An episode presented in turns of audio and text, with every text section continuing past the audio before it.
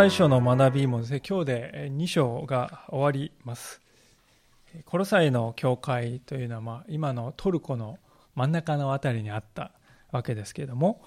この時にまだ若くてですね、若い教会でした。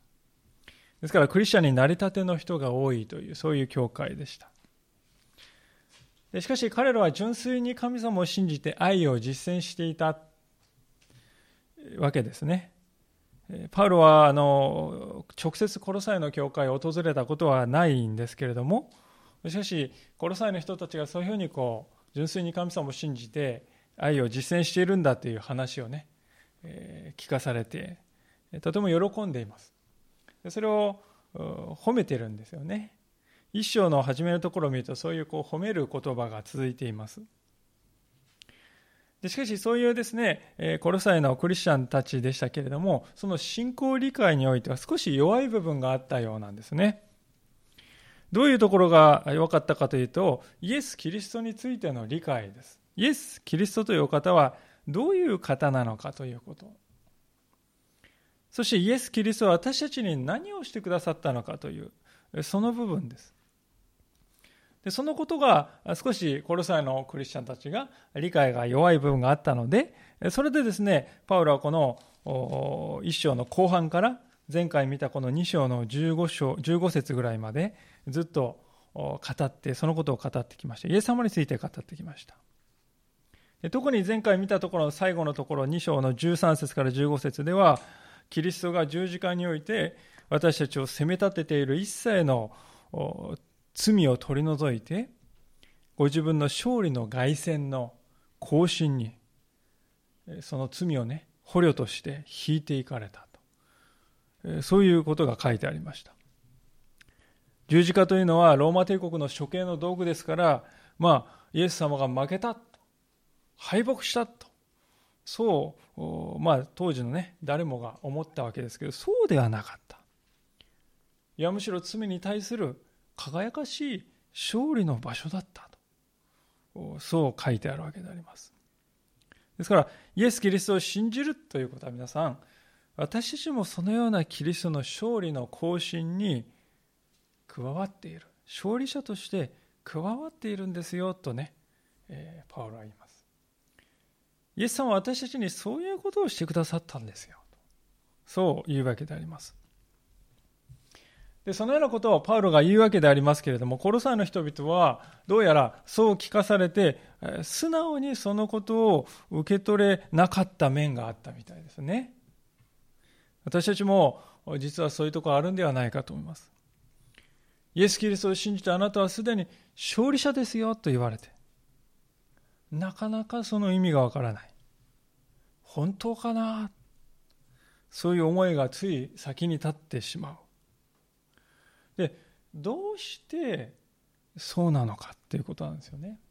どうしてそういうふうになるのかっていうことなんです。イエス・キリストを信じてあなたはすでに勝利者ですよと言われて本当にそれが喜びのですねふつふつと湧き上がるに喜びの源になるかというとむしろそうではなくて私でもねそういうふうに思ってしまう。なぜそうなのかというのが今日皆さんとご一緒に学びたいテーマなんですね。それは私たちをキリストにある勝利者の座からですね引きずり下ろそうとするものがあるんですよね。で一体それは何なのかということ。それが今日のテーマでありまして16節からご一緒に見ていきたいと思いますがこういうわけですから食べ物と飲み物についてあるいは祭りや新月や安息日のことで誰かがあなた方を批判することがあってはなりませんとこうパウロは言います。パウロは批判することがあってはならないというわけですから、コロサイのクリスチャンたちをね、批判する人がいたんだということを匂わせていますよね。でこの批判っていうのはですね、まあ、批判っていうとこうちょっと柔らかいんですけどもね本当はこの意味としては断罪に近いような、えー、強い言葉です有罪宣告と言ってもいいかなとつまり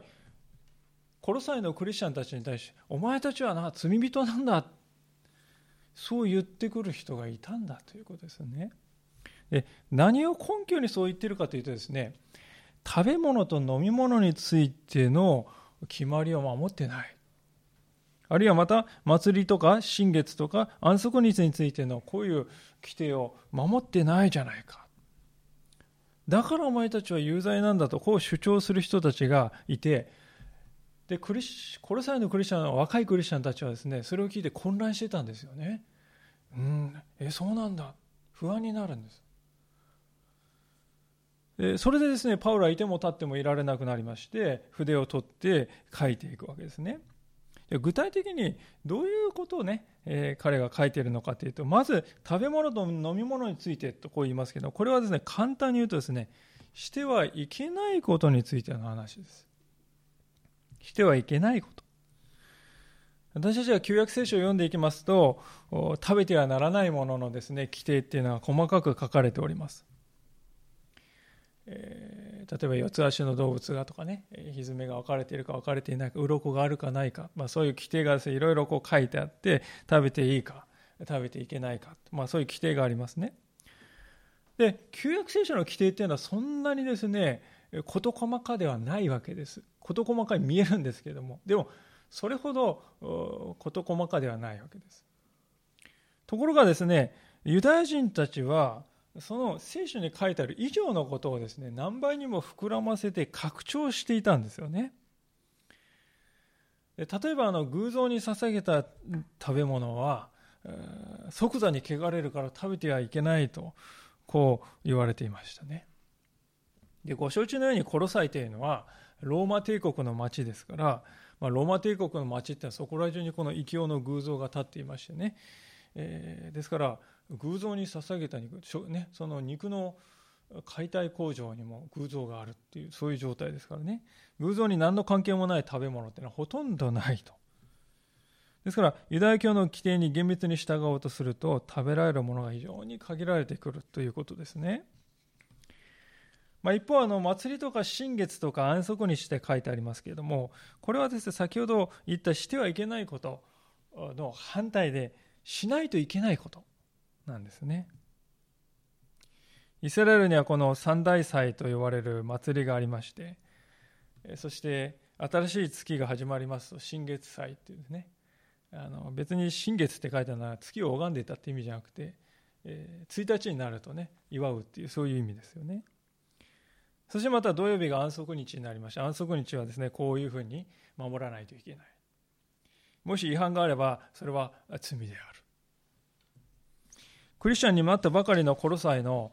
教会の人たちはですね、えー、こうユダヤ教の背景からクリスチャンになった人たちがですねそういうことを言うのを聞いてですねこれをどう理解したらいいのかっていうのはよく分かんなかったですね。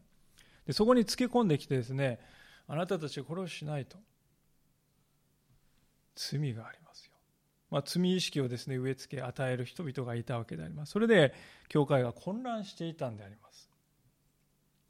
でこういうふうに聞きますとですね私たちのこの日本人の感覚から言うと不思議な感じがしてくるんですよね。ユダヤ教の規定そんなに細かい規定ね窮屈じゃないですか初めから無視しておけばよかったんじゃないですかなんでそういうの気にするんですかねと私たちそういう規定とかにねほとんどこう感じない世界の中で生きてますから、まあ、宗教っていうのは規則で縛るもんだって感覚が日本ではよくありますよね。ですから、まあ、そういう窮屈なユダヤ教の規定になぜ今更縛られるのかって不思議に思うんですけどもね。これはあのコロサイの町が当時どういうふうな状態だったかということを知るとねちょっと理解できると思います。ご存知のようにローマ帝国というのは多神教の国でありました。えー、酒の神とか戦いの神とか恋愛の神とかですね豊穣、ね、あの収穫の神とか、えー、もうありとあらゆる神々がおりまして、えー、そして祀られておりました。えローマのそういう神を祀る巨大な神殿もあちこちに作られてまして例えばエペソの町には女神アルテミスのための大神殿がですね作られてまして。で、まあ、そういう神殿にはですね、えーかなりの場合に神殿娼婦と呼ばれる人たちがいまして礼拝という礼拝と称して性的なサービスを行うと。そういうことが行われておりました。でまたあのアルテミス神殿の場合はですねこの神殿の模型をですね作る職人がいましてねそれをこう高く売ることあるいはお札を売ることで莫大なこう利益を上げていたっていうのがあの聖書の中に出てきます。ですから心ある心ある人たちはですねそういうこう人間の欲望がですねむき出しのこのローマの宗教を見てこう非常に失望していたんですよね。でこうそういう失望した目でですねこうユダヤ教を見るとです。ユダヤ教には非常に明確な規定がありますよね。このように生きようと。非常に明確な立法がありましてそれにきちんと従って生きているユダヤ教徒がいると。新鮮に映るんですよね。このローマの宗教に染まっているこの社会にですね本当に心を痛めていた人たちはユダヤ教のですね本当にこう生き方を見て今日の生き方を見て非常にこう魅力的に思うんです、あこれは倫理的な非常に高い良いものがある教えだって思うんですよね。ですからあのコロサイのクリスチャンもですねそういうこう感覚を受けているわけであります。ですから無限にねユダヤ教の人が言ってきたことにそんなことはって言って断らない。実際いいものだなという思いがあるんですよね。ですから悩むわけですコロサイの人たちはね。でしかしですねパウロははっきりと言っているのはそういう規定があなた方を断罪するようなことは決してあってはいけないってはっきりここで言ってますよねそういうこのユダヤ教の規定があなた方をね有罪とか罪人だとかそういうふうに言うことは決してあっちゃいけないって言うんですよね。まあ事実上ですね、そのような規定はあなた方に対してはもはや力を持たないんだよとこう言うんですよ。なぜそう言えるか。まあその理由はパウロは17節で語ってくれていますね。こう言っています。これらは来たるべきものの影であって本体はキリストにありますこう言うんです。パウロはユダヤ教の人がですね非常にこう厳密に守ろうとした立法と立法の規定はですね影なんだと言います。キリストこそが本体なんだと言うんですよね。皆さんあの小さい子供をですね思い出してください、えー、夜寝かせている部屋で。えその場面をですね思い出していただきたいんですね。夜が更けてくるとですねちゃんと寝てるかなって言ってガラガラってねドアを開けてねこう見に行きますよね、えー、子供の様子を。そしてドアをこう開けるわけです。でその時にですね子供たちの部屋に最初に入るのは何かというと私たちが入るんじゃなくて影が先に入るんですよね。子供たちの部屋は暗くて私たちは廊下は廊下は明るいわけですから。ですから後ろから光が照らされてガラガラって開けたらですね影がまず差し込むんですよね。でその後に親本人がですね入っていきますよね。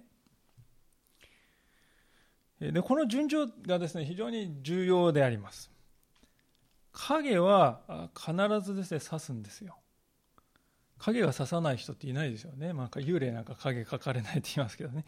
あの影は必ず刺しますよね。で影がむしろ刺すんで影が差したって思ったら誰か来るなって分かります。ですから影っていうのはですねその親本人と切り離せないものであります。切っても切れないものですが。でもねじゃあ影が重要かっていうと影は重要じゃないですよね。影は影であって大事なのは親であります。親本人であります。後から来る人であります。パウロがここで言っているのもそれと同じなんですよね。影の先に人が来るように旧約聖書のいろいろな規定も影なんだ。それ自体が重要なんではなくて後に来るキリストが中心なんですよとそう言ってます。じゃあ影っていうのはパウロはね否定してもそんなものはどうでもいいって言ってるかっていうとそうじゃないパウロは影を否定はしてないっていうことをぜひね皆さん注意してくださいパウロはここであなたね、立法の規定なんかもうどうでもいいんだから、そんなくだらないもの忘れ去ってなかったことにしなさいとは言ってないんですよね。先ほど言いましたように、影っていうのはね、本体と切り離せないものですよ。皆さんね、影がね、ちょっと離れたところから皆さんの影が始まるってことありえないですよね。影は足の つま先からくっついて出るわけであります。切っても切り離せないものですね。ですから影なんか無視して本体だけ見てりゃいいんですとそういうことを言ってるわけじゃなくてねむしろ影が最初に見るからああこの後に来るなってわかるんですね予告してくれてるってことです影はねでも影はでもあくまで影なんです。お母さんの影を見た子供はですねその後にお母さんが入ってきたらね、えー、影の方を見てお母ちゃんって言うかっていうと言わないですよね。母親の方を見てお母ちゃんって言うんですよ言うんです。それで当然ですよね。影の方に向かって子供がお母ちゃんお母ちゃんって言ってたらそれちょっと何かおかしいんじゃないか。ですからパウロはここですね言ってることは何かというと何を大切何を大事とするかっていう優先順位の話なんですよね。影のことを優先第一にしませんか？つまり経験そうに見えるかな私とかね。生活習慣になってるかななってないかなとか。暦をちゃんと守ってるか守ってないかとか。祭りに出てるか出てないか。食べ物の規定をちゃんと守ってるか守ってないか。それは影ですと。本体はキリストにありますよと。ですから私たちが意識を集中すべきはキリストであります。規定を守っているかな？自分はクリスチャンとして何か落ち度ないかな？そうじゃなくて私はキリストを見つめているかな？それが私たちの信仰の一丁目一番地であるようにしなさい。パウロはそう言っているんでありますね。でところがしかし私たちのはです、ね、多くの場合にこの、ね、順序を逆にしているんじゃないかと思いますよね。影と本体を逆にしちゃってるんですね。でつまり影に心が奪われてね。あ影。そこに安住してしまって本体であるキリストが後から来てるの見向きもしないで影影。そういうことがあるんじゃないかと思いますね。ある仲介者はですね若干皮肉交じりにそういう人をですね影を住みかとする人たちと言いましたね。影に住む人たち。で実際クリスチャンですねあごめんなさいコロサイのクリスチャンにそういう影を住みかとしそうになっている人がね、えいたのでパウロはここでね、えわざわざ注意しを注意しなさいと書いてるんだと思いますよね。じゃあ影を住みかとする人ってのは一体どういう人なのかということなんですね。どんな人が影を住みかとしやすいんかということなんですが、それでパウロは具体的な例を挙げてですね、そのことを説明してくれております。それが18節からのところですね。自己じゃすみません、自己卑下や見つかり礼拝を喜んでいる者があなた方を断罪することがあってはなりません。彼らは自分が見た幻により頼み肉の思いによっていたずらに思い上がって頭にしっかり結びつくことをしません。この頭が元になって体全体は節々と筋によって支えられつなぎ合わされ神に育てられて成長していくのです。またもパウロはですねこれこれの人にあなた方を断罪してはいけないよと。あんた有罪？そういう人の言葉に耳を貸してはいけない。言うんですよね。でそういう人っていうのはですねどういう人かっていうと第一に自己卑下する人だって言いますよね。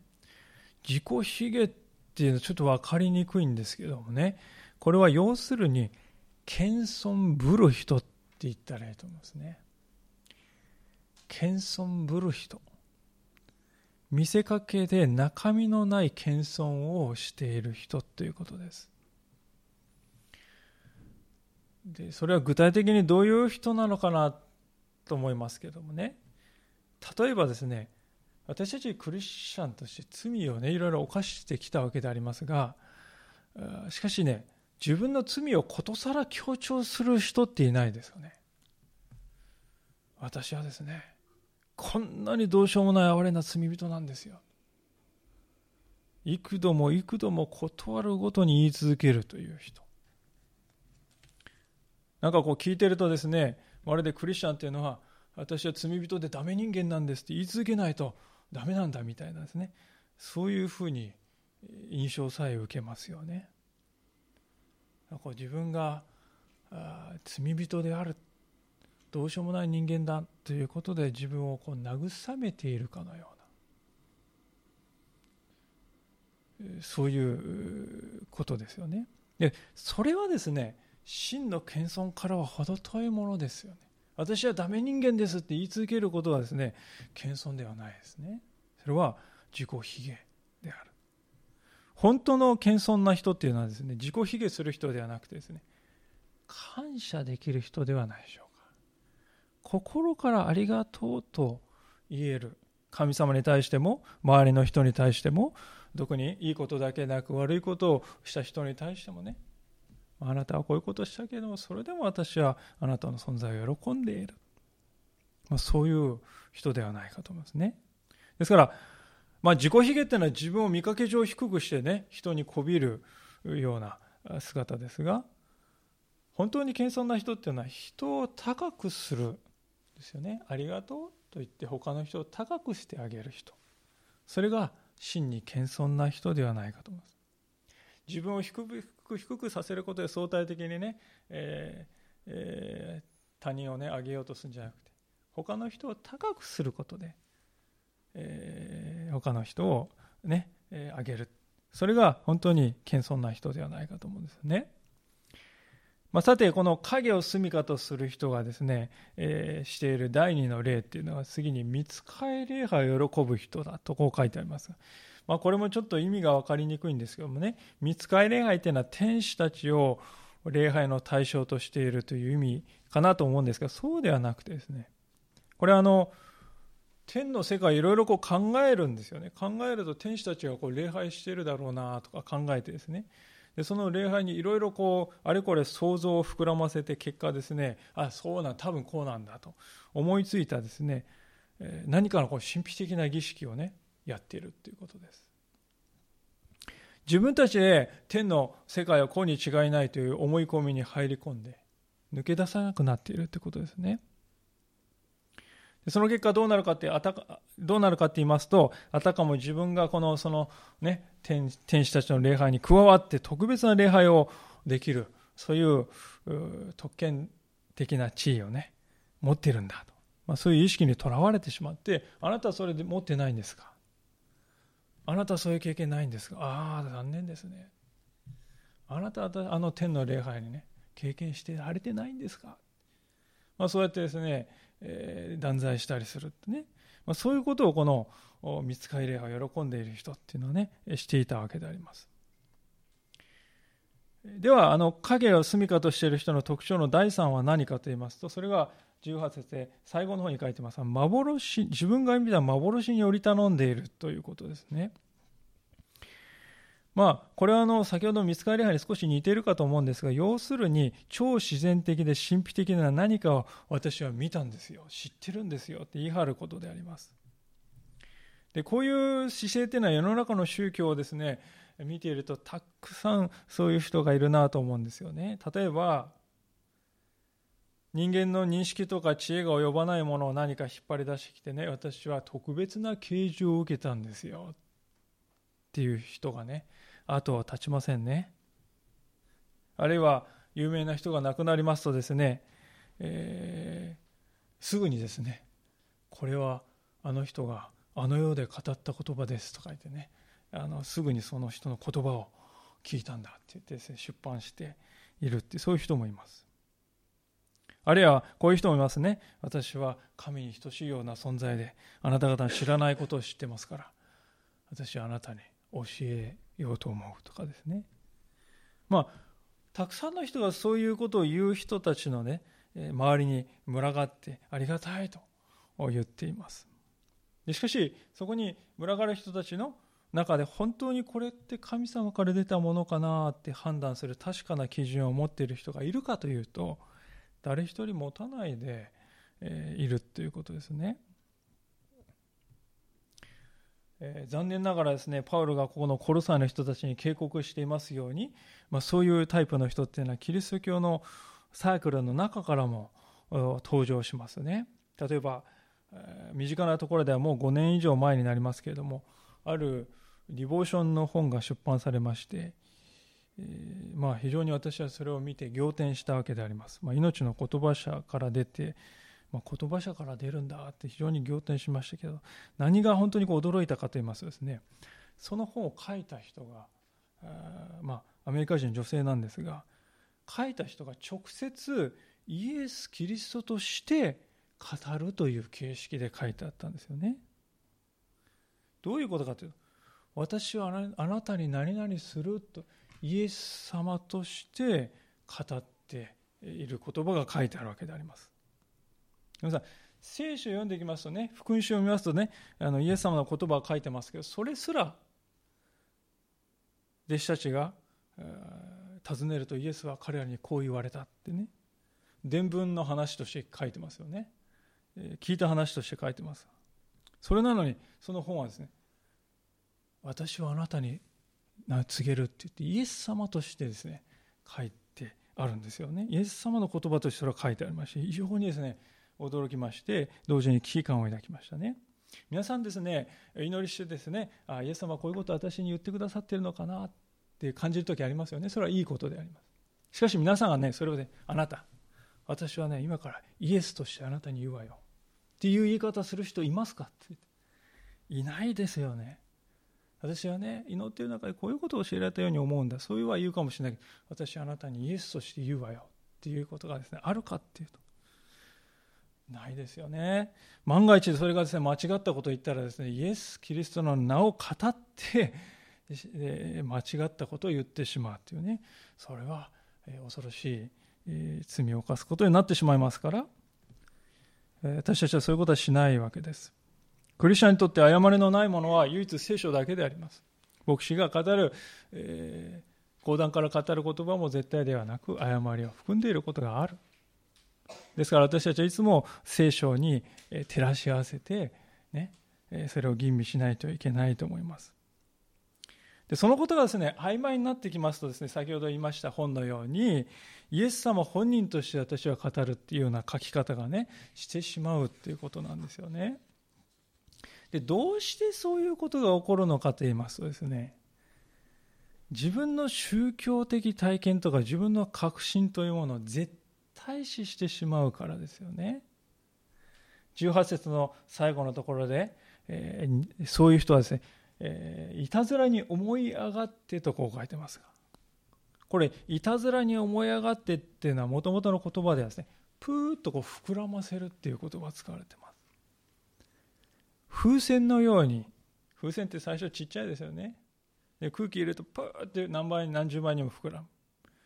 そのように本当の姿よりも大きく、えー、見せるで。そういう欲求っていうのはですね、人間の中に絶えずあるんですよね。皆さん、私は他の人が知らないようなね、秘密の真理を示されて知ってるんだって思うとですね、なんかこう自尊心がくすぐられますよね。あるいはまた、私は修行を重ね、誰よりも高みに達したんだ。まあそう考えるとね、なんかこう、人よりも上に立ったって気持ちが出てきます。で受ける側もですねそういう人の言葉をですね何かこう聞いてしまうんですねこれは有名な心理学の実験でありますけれども人はですねある話を聞いた時に話の内容よりも話す人がどういう態度で話しているかっていうことの方により大きく引きずられる、ね、傾向があるそうです自信ありげな話し方をする人はね信用しやすいっていうね、はっきりとした結果が出ております。皆さんですからトランプ大統領をね、見てると分かりますように、非常にこう自信ありげな、絶対に私はこれをやり遂げる。ね。まあそのためにはこういろいろ嘘もついてますけれども、しかし自信ありげな堂々とした態度で語るので、彼はできるっていうふうにね、そういうふうに信頼されるわけであります。風船というものは大きければ大きいほど、人は欺かれやすいんだということですね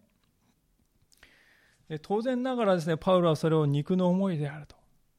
肉っていうのは神様からじゃないってことです。人間の自己満足に過ぎないんだと手厳しく批判しております。私たちはですから、偽りの教師というものをですね、見抜く方法というのは実は簡単なんだなと分かりますね。ここで書いてあるような人です。見せかけの謙遜をしている。あるいは、私ね、あなたの知らないことを知っているから教えてあげる。まあ、そういう態度をとる。まあ、そういう人がいるとすれば、それは神様から出たのではないということなんですね。で、パウロはそれがですね、本当に中身のない風船のようなものだと言いますけれども、なぜ風船がないのように中身がないって言えるかっていうと当たり前なんですよね。それはすでに見たように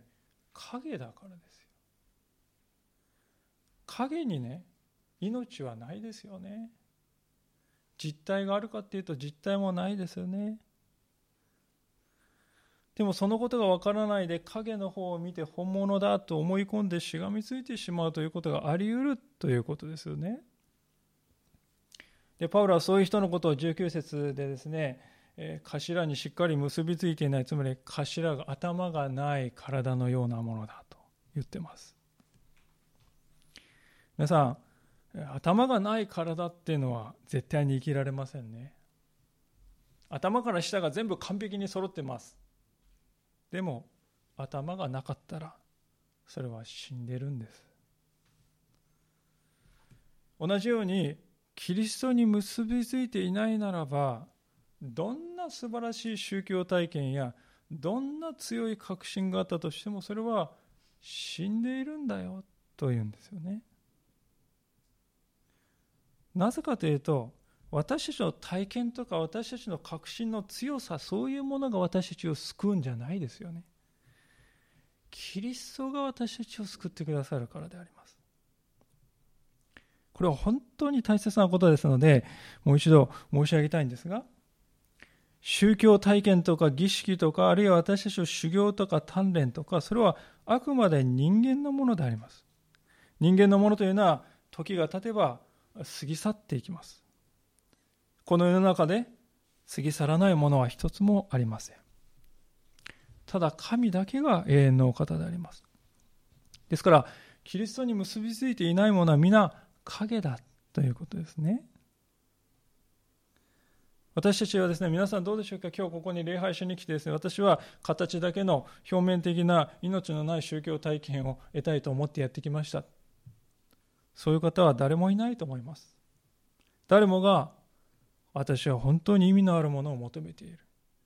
偽りのない真実なものを求めている。そして冷たい命のないものではなく生ける命があるものを私は求めていると。皆さんはそのような方であると私は信じています。であるならば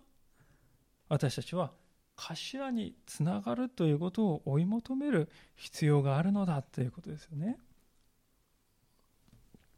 教会っていうのはそのようにしてですね頭にであるキリストにつながっている人たちが集まってできた体だとパウロは言いますね。えー、頭が大事だと先ほど話しましたけどじゃあ頭があればそれだけで、えー、体は完結しているかっていうとそうでもないですね。体があってそして体のそれぞれの部分っていうのはお互いに依存して助け合いながら生きてます。心臓は血液を供給するんですけれども同時にその血液はですね腎臓によって腰取られて悪いものを取られて、まあ、そういうふうにですね相互が依存し合って生きてますよね。同じようにクリスチャンも互いを必要とし合って生きているんでそれがクリスチャンだよと。自分のうちにある良きものは与えて兄弟姉妹のうちにある良きものは受け取り恵みを受けると、まあ、そういう相互に必要とし合うことによって体は生きているわけですよね。相互にこう体の中で与え合うということは止まったら体は死んでいるわけですよね。循環が止まっているということは死んでいるわけです。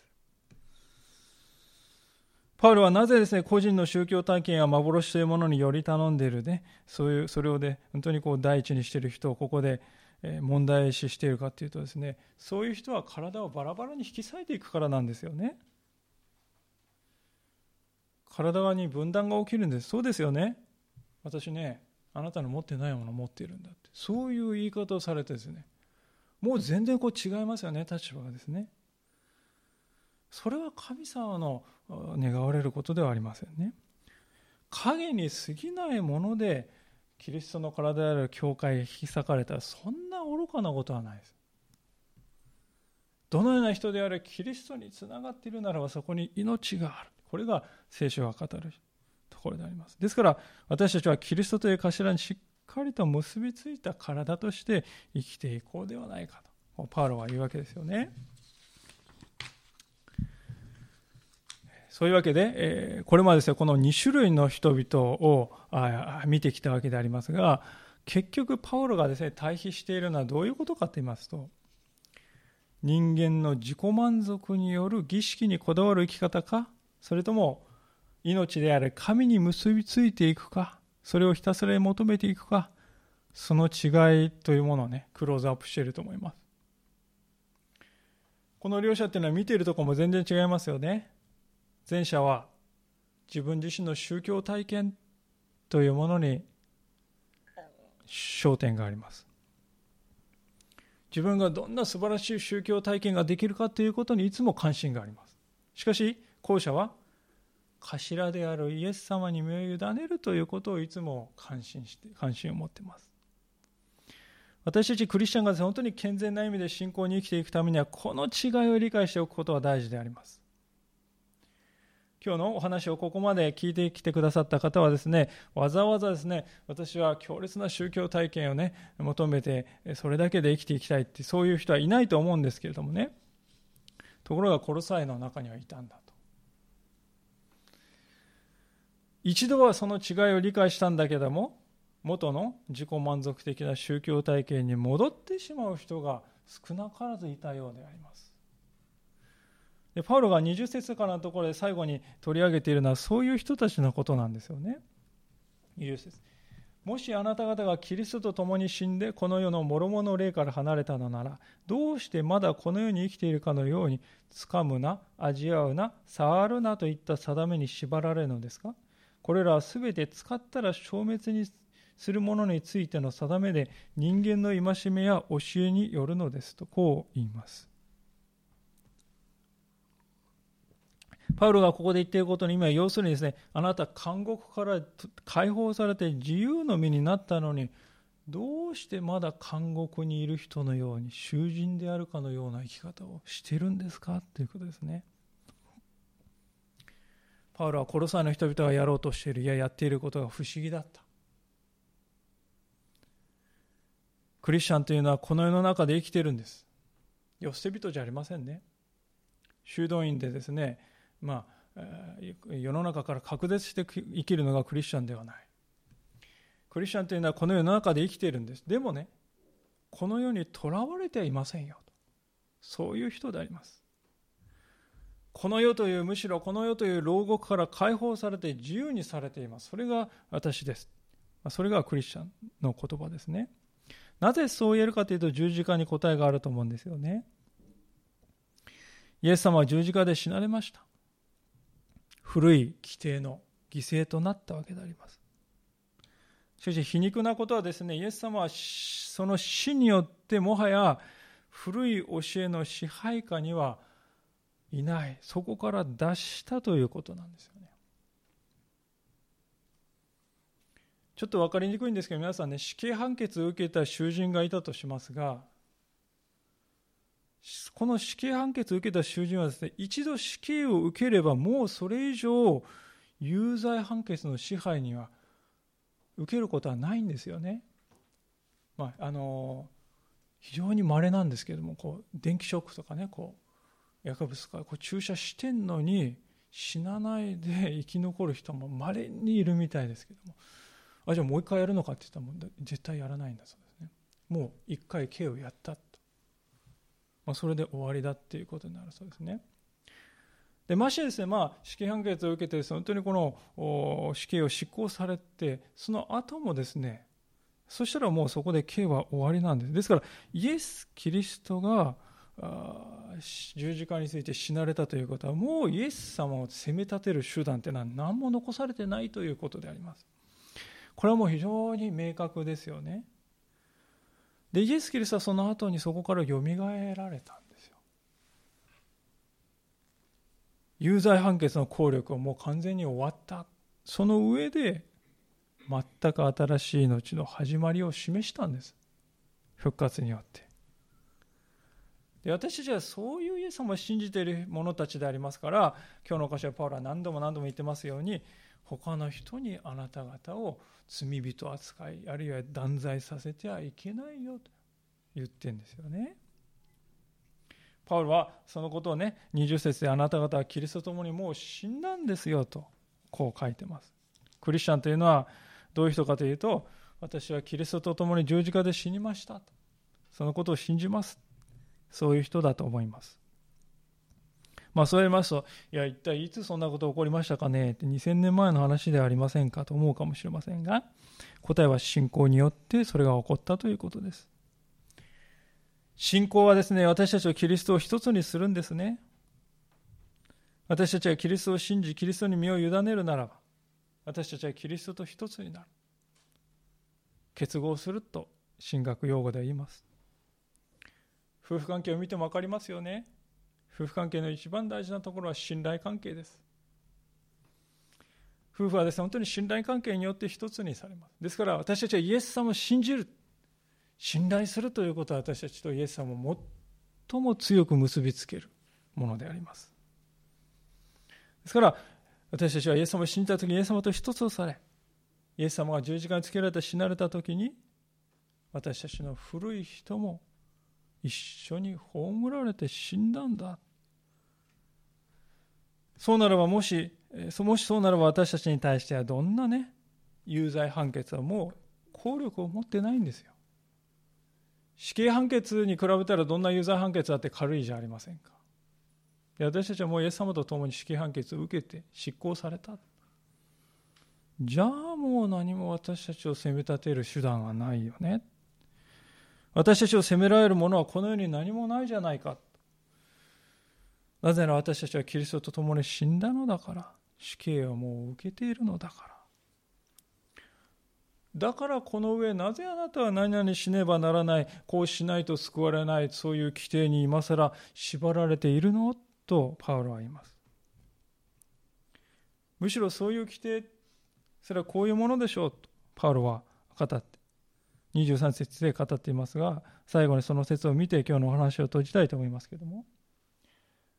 これらの定めは、人間の好き勝手な礼拝、自己卑下、肉体の苦行のゆえに知恵のあることのよ知恵のあることのように見えますが、何の価値もなく肉を満足させるだけです。まあ、この説っていうのは今日のまとめの一言だと思うんですね。結局定め規定に従って自分を判断しようとする生き方っていうのは自己満足のためにしているのだということですね。一見すると肉体のこの苦行とか修行とかね、えー、自己卑下っていうのは一見するとこう自分をね、えー、捨てているように見えるんですけれどもでもよくよく見ると厳しい苦行をする人っていうのは、まあ、当時いたわけであります。今もいますけれども、苦行っていうのはですね、結局最後までそれをやりきったんだという満足感や達成感のためにしているということですね。ですからある仲介者は、厳しい訓練に見えるものは実際のところ、自分を喜ばせる巧妙な形式であると、こう言ってます。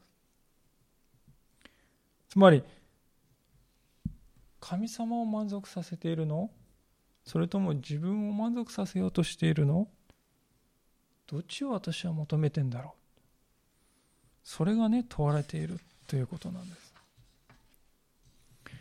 私たちをですね何か特定の形式とかやり方に誘うものが私たちの周りには無数にあると思いますね。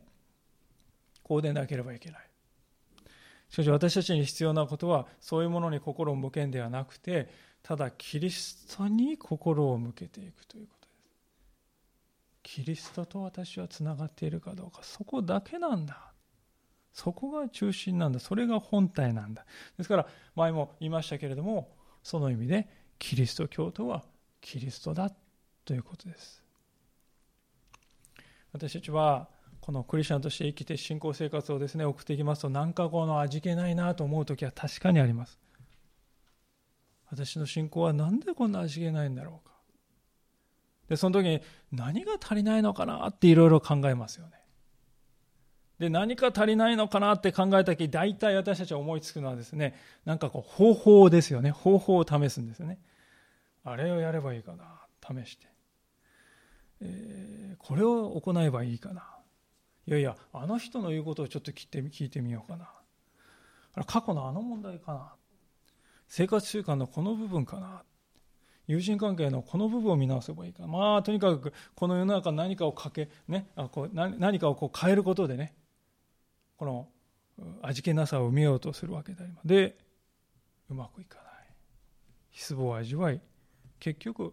キリスト教も力はないんだなまあ、そういうふうに失望してしまうことさえあるかもしれません。ですから、パウロはね、今日の箇所で、そういう外面的な行いで心の足りなさを埋めようとする一切の試みに対して警告を与えていますね。信仰の家系を埋めようとして逆に信仰そのものを失ってしまう、これほど本末転倒なことはありません。ですから、私たちに何か足りないなと思ったらね、それはね、ただキリストだけが足りないんですよ。私たちの信仰生活味気ないなと思ったらねただキリストが私の生活のただ中にお迎えできてないです。それだけなんですよ。キリストに結びついていないのでキリストが遠いなと感じるのですキリストを求めていないので何か他のもので心を埋め合わせようとしているんですでもそれは影なんですまがいものであります。真の喜びをもたらすものは、ことは決してありません。小さい子供がですね、いくらお母さんの影を見てお母ちゃんと言っても影は決して心を満たすことはない。後ろから来るお母さんが子供の心を満たします。同じことであります。キリストが私の心を満たす。ですから、もう一度申し上げたいことは、キリスト教徒はキリストであるということです。ですから、キリスト以上に私たちが求めているものが何かあるとすれば、それが私たちの偶像になっております。偶像っていうのは神様に代わって私たちを支配いたします。そして信仰の土台を覆して私たちをキリストから引き離していきます。ですから、何であれ私たちの目をキリストからそらして他のものに目を奪わせようとしているなと思ったならば、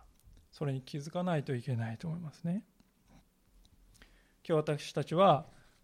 ですから見かけの信仰に生きるのかそれとも本当の信仰に生きるのかとそう問われたと思います。鍵を握るのはキリストであります。今日ここにおられる皆さんがしっかりとキリストにつながって神様の命に生きられますように心からね